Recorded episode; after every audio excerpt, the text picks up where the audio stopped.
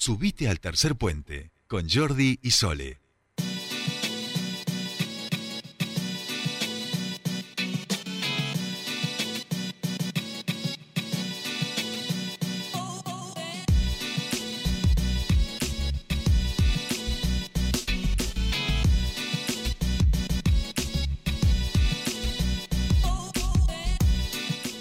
Ya estamos aquí 5 y 5 y 5 en toda la República Argentina. Bueno, son y 6, pero estamos ahí. Eh, compartimos ahora nuestro último bloque, última media hora. Enseguida ya lo vamos a llamar a Gustavo Giorgetti para empezar nuestro segmento de tecnología, donde vamos a hablar de democracia digital. Pero antes los vamos a contextualizar, les vamos a ir preparando el terreno con eh, una alocución, una, de las charlas TED este, que dio, que ha dado hace ocho años en realidad, eh, Santiago Siri, hablando de los estados post-nación y de democracia digital, que es el tema que vamos a abordar hoy. Vamos a charlar de las elecciones, de la democracia, de la política, pero en clave tecnológica con el gran Gustavo Giorgetti. Les presentamos, para quienes no lo conocen, a Santiago Siri en esta gran ponencia que hizo hace ocho años atrás en el TED de Centroamérica. Ahora mm, lo vamos a ver, pero quédense escuchándolo porque les va a parecer, quienes no lo conocen, realmente interesante y sirve perfecto para que entremos en nuestra columna de tecnología.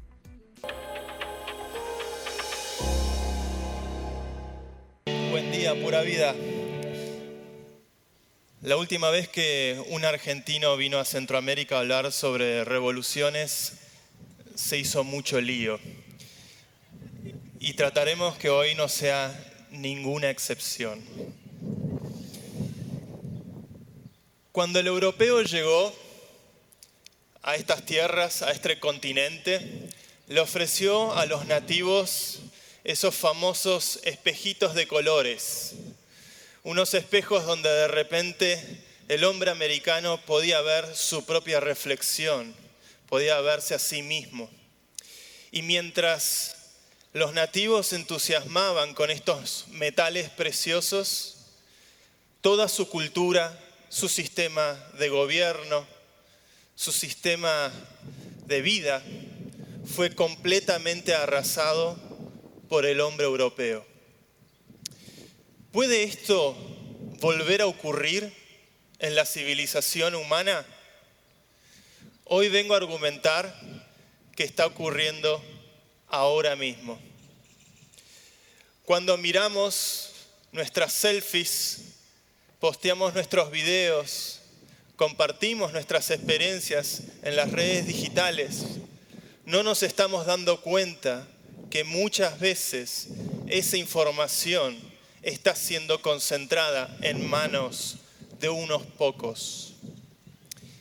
Y no voy a ser metafórico, hablo obviamente de Facebook, de Google, que son empresas extraordinarias, enormemente innovadoras, pero que cada vez más tienen un impacto político.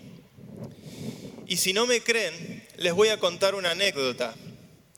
Cuando Facebook introdujo esta posibilidad de ver videos de realidad virtual, esto que aquí mismo Mark Zuckerberg está presentando en una conferencia, el primer video de realidad, virtual posteado en Facebook en el timeline de Mark Zuckerberg, ¿saben sobre qué fue?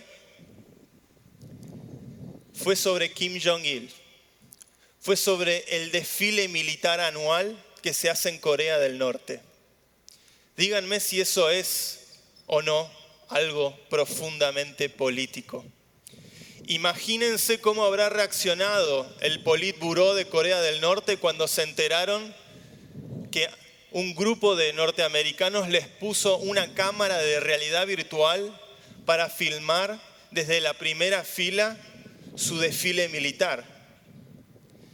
¿Cómo habrá reaccionado un país donde hasta los turistas tienen que pedir permiso para sacar fotografías en Pyongyang?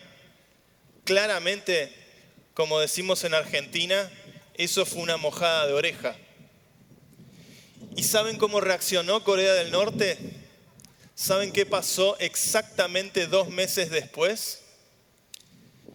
Corea del Norte anunció al mundo que estaba probando una bomba de hidrógeno, la bomba termonuclear más peligrosa que puede concebir el hombre.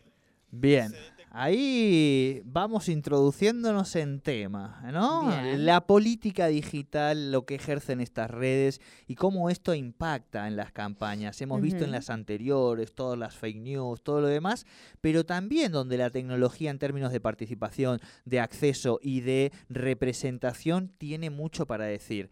Ese es el tema del que vamos a hablar hoy, democracia digital, con Gustavo Giorgetti. Muy buenas tardes, Gustavo. ¿Cómo te va? Bienvenido a tu espacio. Hola, ¿qué tal, Jordi? Hola, ¿cómo estás? Hola, Sole, ¿cómo estás? Bien. Bien. le dijimos a... Temón. Hablamos con Santiago Siri, le dijimos que íbamos a hablar de este tema con vos y dijo, bueno, hago una introducción cortita eh, y tengo que seguir viaje porque tiene la agenda muy armada, pero sí queríamos... Qué malo que sos. Eh, no, no, te dejó los saludos y todo. O sea, dijo Gustavo, por supuesto. Digo, le hago una introducción chiquita y después que él se encargue del tema que bastante sabe. Pero sí nos parecía interesante poner un fragmento de Santiago, que además es argentino y que me parece que, que esa mirada del Estado post-nación, de la tensión entre la LAN digamos, y la CLOW, y de cómo también la tecnología tiene mucho para aportar eh, a nuestras democracias hoy, eh, nos parecía muy interesante para introducir este tema que le hemos llamado democracia digital, Gustavo Giorgetti. Así es, así es. Sí, sí, es, la vieja lucha de los medios para lograr la participación y, la democracia, ¿no? La democracia directa que tenían los griegos eh, la podían hacer en una asamblea, todos los que estaban este, identificados presencialmente podían votar. Bueno, eso se fue degradando por otros modelos monárquicos y demás, pero básicamente cuando vuelve la idea de la democracia, ya éramos muchos, o las naciones eran grandes, entonces eh, no eran grupos tan pequeños y apareció la representación. Y ahí es donde empieza a trastocarse el concepto de democracia directa, ¿no? que era este, el origen de todo esto. Y hoy la tecnología vuelve a abrir las puertas para volver a esa, a esa filosofía inicial, y ahí es donde aparece, bueno, hemos hablado en, otros, en otras columnas sobre cómo llegar a, una sociedad totalmente descentralizada, ¿no? que eran los pequeños grupos iniciales de las tribus y demás. Claro. Entonces, esa tecnología nos permite ahora empezar a soñar de vuelta. Tal cual, y pone en tensión eh, una idea principal del Estado-Nación, que es la representatividad, en cierta medida. Elegimos a los representantes de la ciudadanía porque todos no podemos ser al mismo tiempo y tenemos que ordenarnos, entonces metemos en un espacio, este, en un teatro, en un circo romano a 256 ciudadanos y ciudadanas argentinas para que nos representen. Ahora bien, ¿qué pasa si la tecnología ya no, o sea, si la tecnología nos, nos elimina esa necesidad de representación porque nos permite efectivamente que todos podamos opinar sobre un mismo tema. Y aparecen nuevas posibilidades, ¿no? Terribles nuevas posibilidades, porque ya hay muchísimos de los problemas, o sea, los problemas de la democracia actual son de las herramientas que se usan para, para poder votar, básicamente. Entonces, eh, votamos a representantes, ¿para qué? Para que nos, eh, le, delegamos en ellos la capacidad de tomar decisiones por nosotros. Si esa, si esa situación cambia porque la solución cambia, porque hay una tecnología que nos permite hacerlo de forma directa, bueno, este, todas las, eh, toda, la, toda la infraestructura que está cambia. ¿no? Esto es lo mismo cuando hablamos de papel de digitalización. No es que el papel sea lo que maneja el Estado. El papel lo usa el Estado para poder hacer trámite. Por eso es lo mismo. La votación una vez por año, lo que sea, de una, un voto de una persona, todo eso representa una solución a la necesidad de participación. Si cambian las posibilidades, cambian las soluciones y aparecen nuevos problemas, como siempre. Eh, vos fíjate que la representación, eh, según la historia, arranca ya por el, siglo XVIII, ¿no? Y, antes venía de que lo- los reyes de Inglaterra mandaban a un delegado para que juntara los impuestos en los pueblos. Y bueno, empezó ahí, el delegado iba a buscar los impuestos y los pueblos creaban los representantes para ir a defenderse frente al rey. Y ahí viene la historia. Y después la tomaron en el siglo XVIII como la democracia representativa. ¿no? Pero es, eh, de vuelta, es, el problema es si existe o no la posibilidad tecnológica de resolver el problema de que todos participen en la decisión. Y ahí aparece la complejidad. Vos imaginate mi- miles o, o millones de personas tratando de tomar decisiones. Claro. Entonces, eh, entonces lo que hay que tener conciencia es que hay, hay, bueno, justamente Santiago Siri con su proyecto, con Democracia Air, eh, eh, ahí hay, hay- él, él se asoció con Glenn Whaley, que es, es un- el creador de lo que se llama el- la votación cuadrática. Ajá. Es muy interesante porque lo que busca es lograr la votación directa de- teniendo en cuenta eh, las tendencias de los votantes. O sea, ¿cómo hace para tener en cuenta miles, millones de intereses y todo? Entonces él inventó ese concepto que es muy interesante. Tenemos unos minutos por ahí lo podemos Sí, sí, sí, sí. contar, que es que eh, como que a todas las personas que están en condiciones de votar se da la misma cantidad de créditos. Se supone que fueran monedas o tokens, eh, bueno, es lo mismo, no importa. O sea, todos nosotros tenemos 10 fichas, para decirlo así. Exacto. Y ahora, y ahora cuando vamos a votar, las- no es una votación por blanco y negro, porque ya no, ya no hay que votar a los representantes, hay que votar las decisiones. Entonces ahora estamos en otro juego. Y ahí lo que empezamos a hacer es el mecanismo que él crea, es un mecanismo matemático muy simple, pero crea la, que se incorpore a la votación la, la preferencia del votante y la intensidad de esa preferencia o las restricciones que hay sobre las decisiones que se van a tomar. Entonces, supongamos que todos tenemos este, una cantidad de ficha determinada, uno la gasta selectivamente, pero en forma el costo de seguir invirtiendo votos en la misma cosa, en la misma decisión, se vuelve cuadrática. Así que si yo quiero votar porque se haga una calle y, y pongo una ficha, vale una ficha. Pero si pongo, quiero votar dos veces, me cuesta cuatro fichas. Y si quiero votar tres, me cuesta nueve fichas. ¿Se entiende? Entonces, mi voto, cada vez que lo gasto en algo, lo- no lo puedo gastar en otra cosa, porque mi, mi cantidad de votos es limitada. Y de esa forma empezamos a, a castigar de alguna manera el, el extremismo y que cada uno vote realmente por lo que prefiere. Y por, y, y- y por otro lado está dispuesto a sacrificar, al preferir algo, está dispuesto a sacrificar esos toques o esas monedas Claro. en otras opciones. Elige, renuncia. Esto es así. Si se quiere ser libre, hay que renunciar. Vamos a poner lo siguiente, Gustavo. Vamos a tratar de llevarlo a- al plano concreto, este eh, más método Paulo Freire. Somos en nuestra república de Tercer Puente en este momento, somos cuatro personas. Eh, vos, el operador, Sole y yo. A vos te gustan los temas de tecnología, al operador le gustan los temas eh, de producción, agrícola, bueno, vitivinícola y esas cosas que él es me- mendocino. Eh, Sole tiene preocupaciones de orden de la construcción, vamos a decir. este, este, ¿Qué están construyendo? está construyendo, o sea que imagínate. Y a mí, eh, que en este momento vamos a ponernos que mi, mi preocupaciones e intereses principales es el deporte y la cultura, ¿no? Eh, entonces nosotros tenemos que, en estos cuatro personas que conformamos este espacio, tenemos que eh, elegir, vamos a decir, o, se nos viene a, a nuestro espacio deliberativo un proyecto que tiene que ver con eh, que los vinos de, eh, de Mendoza dejen de exportarse y se exporten solamente los vinos de Neuquén al resto del mundo. Ahí cada uno de nosotros puede eh, poner, decir, bueno, yo este tema no, no me interesa mucho, que solo voy a usar un token, una moneda, una, un voto de mi participación. De mi energía 100, elijo uno usar aquí. Pero claro, nuestro operador se siente atravesado por esto. Este es un tema que realmente le importa mucho. A él que después hablemos de tecnología, lo que sea, mucha vuelta no le da. Entonces él ahí sí, en esta decisión, quiere poner mucha más de su energía, de su intensidad y de sus preocupaciones. Si su billete de vuelta fuera 100 y el resto hemos puesto 1, él ahí quiere poner 10, 15. Y como él, quizá otros sectores de otra gente, de otras microcomunidades. ¿Vamos bien por ahí con la explicación, Gustavo? Sí, vamos bien, pero eh, en realidad lo que estás votando son decisiones, no es tema solamente, ¿no? O sea, por supuesto que son decisiones dentro de los temas.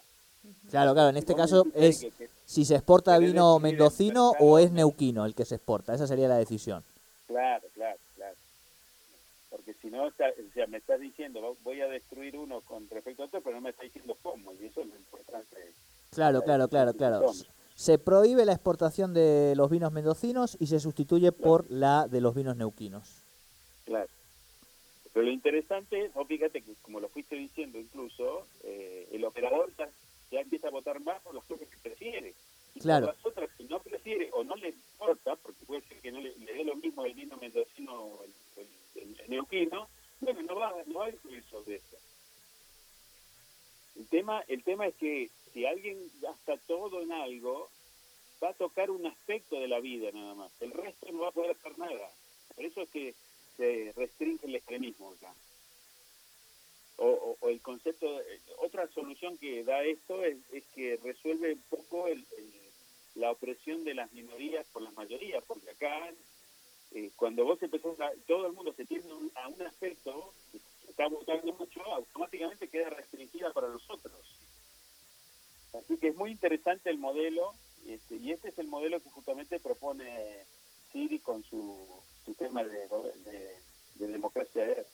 Claro, ahora bien, vamos a otro gran dilema, que creo que en ese sentido tendría que ver cómo resolver la generación de identidad o cómo otorgar el ah, derecho a votar sin que esto dependa de una autoridad central.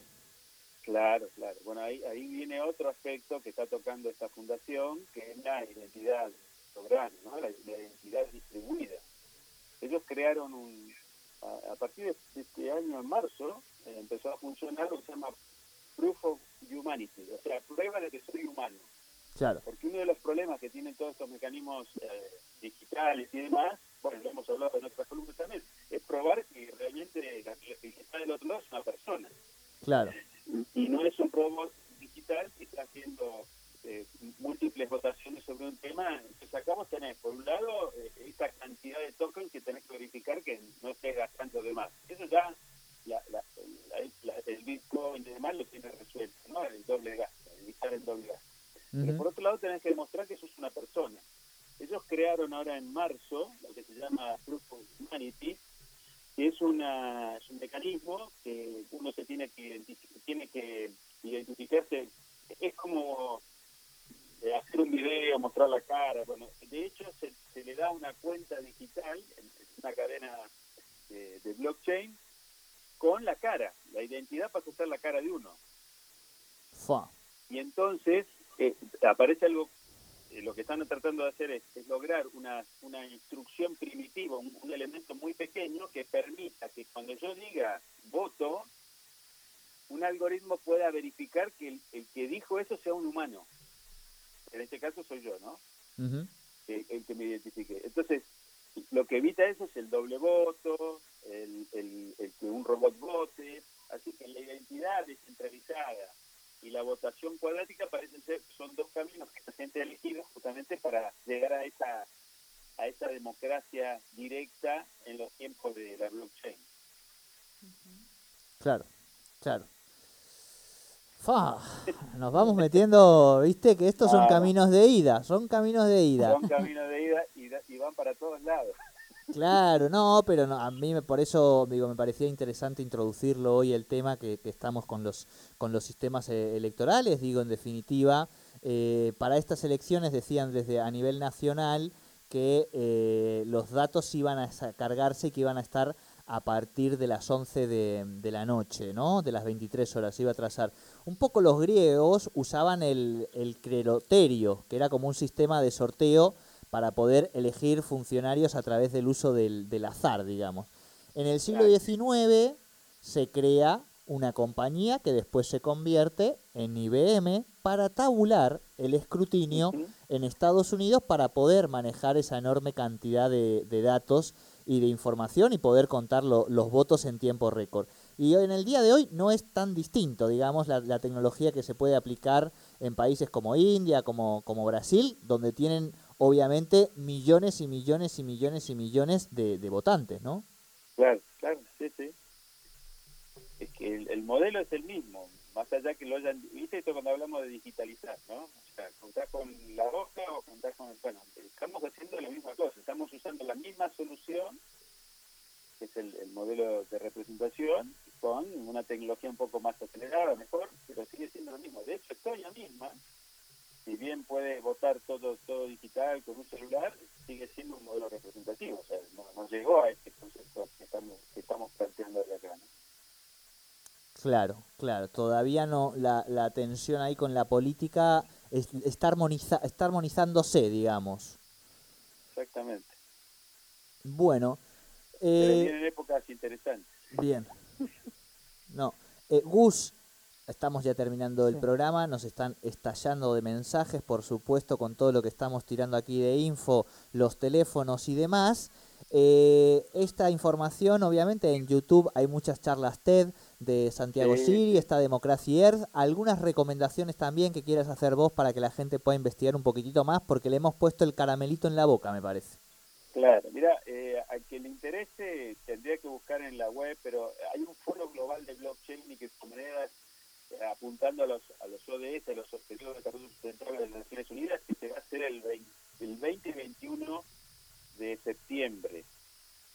Eh, así que si buscan un poquito, si no, después yo les paso el link y lo, publican ahí ustedes. eh, ahí van a tener, ahí va a estar Siri hablando, va a haber muchísimos, los, los, más, los popes de, de las blockchain van a estar hablando, pero justamente no para, para la criptomoneda en el sentido especulativo, sino cómo hacemos para que todas esas tecnologías realmente apoyen el desarrollo sustentable del mundo. ¿no? Tal tienen cual. un buen lugar para escuchar. Buenísimo, buenísimo. Bueno, está bueno también en estos días de reflexión eh, tener esta, esta mirada. Eh, y por supuesto, Gustavo, a todos los entrevistados, mañana creo que lo subiremos a la web, a todos los candidatos y precandidatas, le hemos preguntado de tecnología también. eh, así que toda esa le hemos preguntado de tecnología, de alimentación saludable, bueno, de De todas, todas las, las columnas, columnas. vamos a, a decir. Claro, Algunos sí, te sí. conocían, otros no. Este, pero les hemos sembrado también ahí la, la inquietud con el sistema de integrabilidad provincial. Eh, así que bueno, esas respuestas también las vamos a tener en el portal. El cual eh, voy a decir algo, y porque lo dije dentro de mi casa y dije, lo voy a decir al aire. Pude, mm, vos sabés, eh, Gustavo, que yo estuve cinco años fuera, pude experimentar este sistema aplicado hoy a algo que cuando yo me fui era de la prehistoria y te hacía doler la cabeza y realmente agradezco muchísimo tu labor.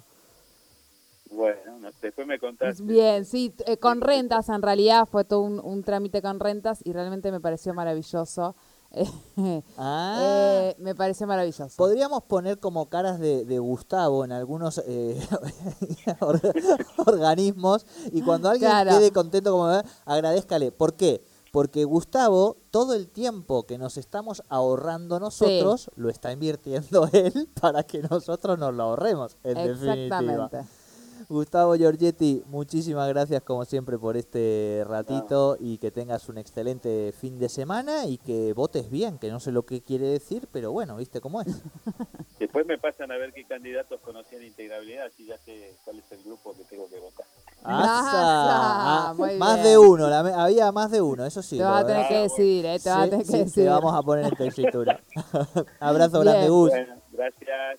Chao, chao. Chau, chau. Hablábamos con Gustavo Giorgetti y nosotros, por supuesto, hemos llegado al final ¿Ya? de este programa. Sí, sí, No, 30 no, y entreguemos 30. tarde, ¿No lo ves entreguemos tarde. No, no, entreguemos tarde, si total. Hasta mañana, por supuesto, a las Chau. 3 de la tarde aquí, como siempre.